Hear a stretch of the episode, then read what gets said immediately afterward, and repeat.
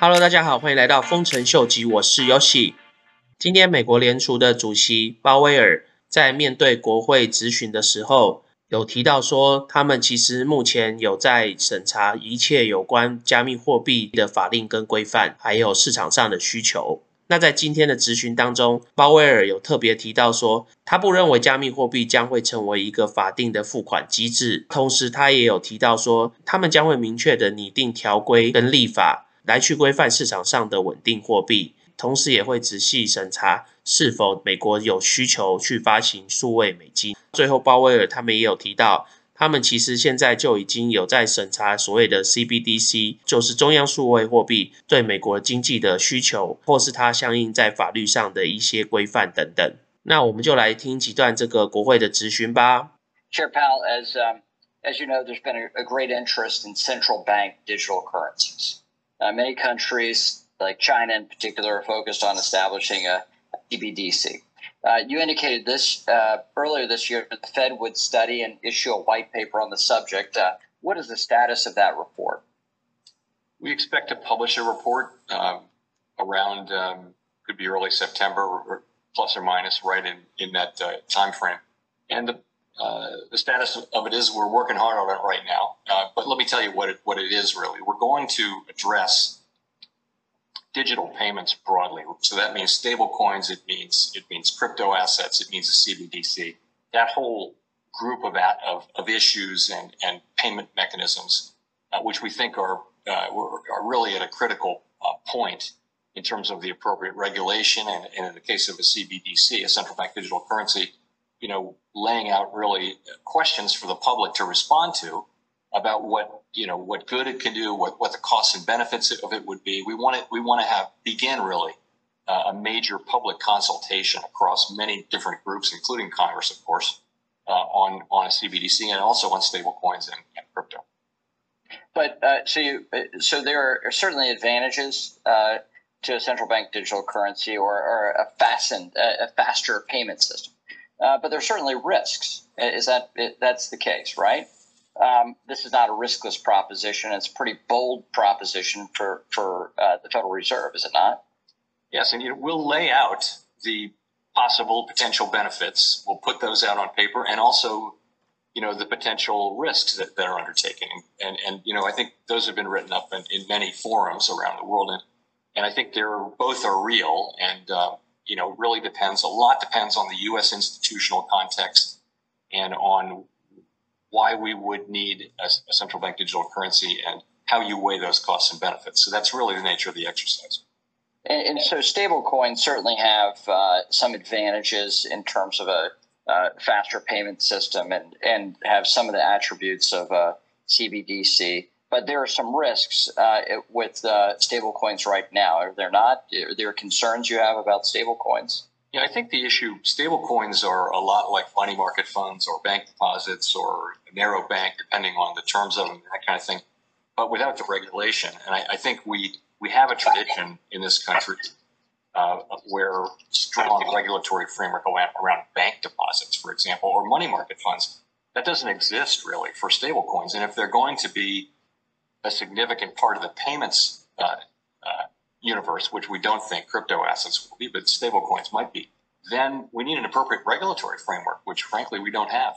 所以刚刚从联储的鲍威尔他的声明可以听得出来，他们目前还没有一个明确的答案，到底是要发行 CBDC 还是要发行数位美金。但是有一点我们非常确认的就是，他们将会明文立法，开始去规范这些所谓的稳定货币跟一些加密货币的一些交易的方式。那从他前面的那个 interview，他有提到，他们目前正在草拟这个规范。那这个规范大概最快的话，应该会在九月的时候推出。所以如果九月的时间点是正确的话，他们到时候发表的声明将会对整个加密货币市场有一个非常非常大的影响。不管是在牛市或是还在盘整的一个阶段，如果那个新闻是好的话，那对整个加密货币市场继续往上创新高的几率就会非常大。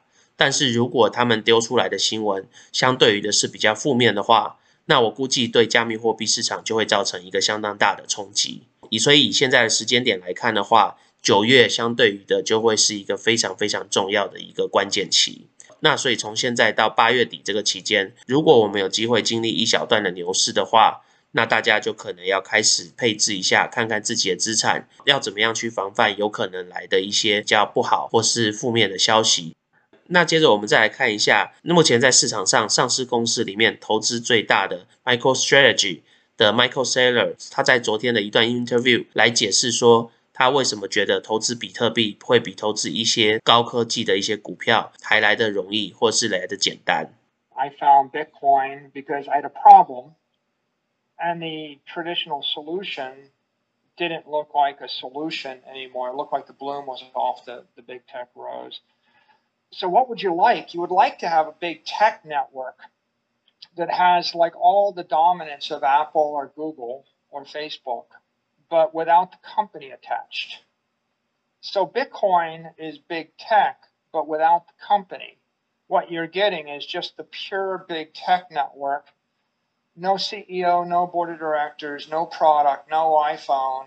There's there's no employees, so there's no one to unionize. There's no there, you don't need an iPhone 12 to be competitive because the product of Bitcoin is just the Bitcoin.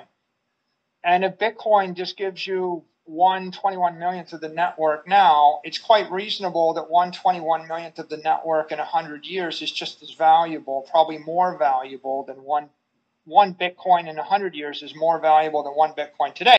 那所以从刚刚他这个 interview，我们就可以听得出来，其实他的意思就是要表达的是，当你今天在选择各大科技股票，像是 Apple、像是 Google 或是像是 Facebook 的时候， 你可能都要去研究一下，譬如说这间公司它的财报如何，然后或者是它的公司即将推出什么样的产品，然后你才有办法去投资这间公司。但是相对于的，当你在投资比特币的时候，你并不需要去考虑太多，因为 Bitcoin 它本身就是那个科技。那这个科技它本身在当初设计的时候，它就是有一个特定的效力。目前来讲的话，大家认为这个特定的效益就是有办法抗通膨，然后有机会取代实质的黄金，作为一个数位的黄金的概念。所以，与其说你在考虑到底要投资哪一个科技股的时候，倒不如就来投资 Bitcoin。这个投资的概念跟方式，相对于的会比较简单。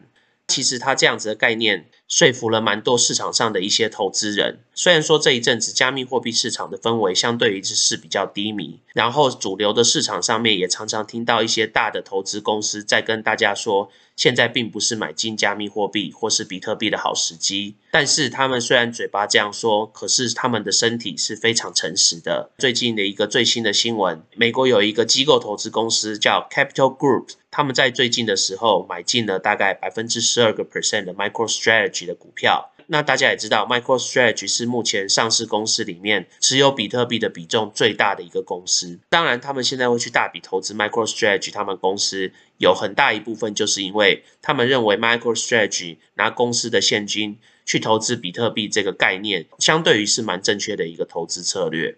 那为什么这些机构公司他们宁愿去买 MicroStrategy 的股票，而却不直接来投资比特币呢？我个人是觉得，他们投资 MicroStrategy 的股票，第一是因为他们就在股票市场，所以他们要直接投资另外一家股票，会相对的是比较方便。那第二个点就是因为 MicroStrategy 它本身的真的业务，长年以来都是呈现一个稳定的成长，即使今天 MicroStrategy 它在 Bitcoin 上面的投资有失利的话。但是至少他们的本业还有办法继续运行下去，所以相对于直接投资比特币，虽然说直接的报酬会高一点，但是相对于的风险也会比较高。那但是如果你直接投资像 MicroStrategy 这种已经在市场上十几二十年的非常稳定成长的一间公司，它的本业会帮你做一个保本的动作。那但是当今天比特币的价钱如果有暴冲的时候，也会反映在 MicroStrategy 他们家的股票上面。所以其实 Capital Group 他们这样子的一个投资策略，其实也是一个非常聪明的方法。那其实，在最近的财报，大家可以发现，目前 MicroStrategy 他们最大的股东，不是刚刚持有他们股票百分之十二的 Capital Group，而是另外一个世界上更大的一个资产投资公司，那就是 BlackRock。目前他们持有的将近百分之十五的 MicroStrategy 他们家的股票，那目前股票市值大概是来到了七百五十二个 million。然后自从他们投资这个股票到今天的回报率大概是百分之六左右。虽然说跟直接投资比特币的回报率还是差了一点，但是相对于的投资一些股票或是债券的话，MicroStrategy 股票相对于的比较有一个保值的一个效果。那在之前比较早期投资 MicroStrategy 股票的，里面也有这个 Susquehanna，还有这个 Morgan Stanley。那他们的投资报酬率分别是一千七百七十五个 percent 跟六百六十三个 percent。所以其实，在过去一年，有因为 MicroStrategy 购买比特币而投资 MicroStrategy 股票的话，至今来讲，整个回报率都是不错的。如果从去年九月你投资 MicroStrategy 股票，或是你投资比特币，都相对于的比你投资美国 Nasdaq 就是纳斯达克的指数的回报率来高。即使到今天，MicroStrategy 的回报率大概也有百分之三百左右，Bitcoin 的话大概是接近百分之两百。所以其实像这些机构投资者，虽然说他们总是在主流媒体上面跟大家说现在并不是入场的一个好时机，但是其实在私底下，当他们觉得价钱是好的入场的时机的时候，他们都还是持续的在买进比特币。当然不一定是直接购买，而是透过一些像 MicroStrategy 这种已经投资比特币的公司，间接的来去投资比特币。总而言之，就代表说，他们其实对整个比特币跟加密货币的市场，中长远来看的话，还是非常看好的。那我们就先聊到这喽。如果喜欢我 content 的朋友，麻烦帮我按赞、订阅、分享、开启你的小铃铛。那如果对我的 content 有任何 comment 的朋友，麻烦帮我在下面留言哦。那我们就先聊到这喽，拜拜。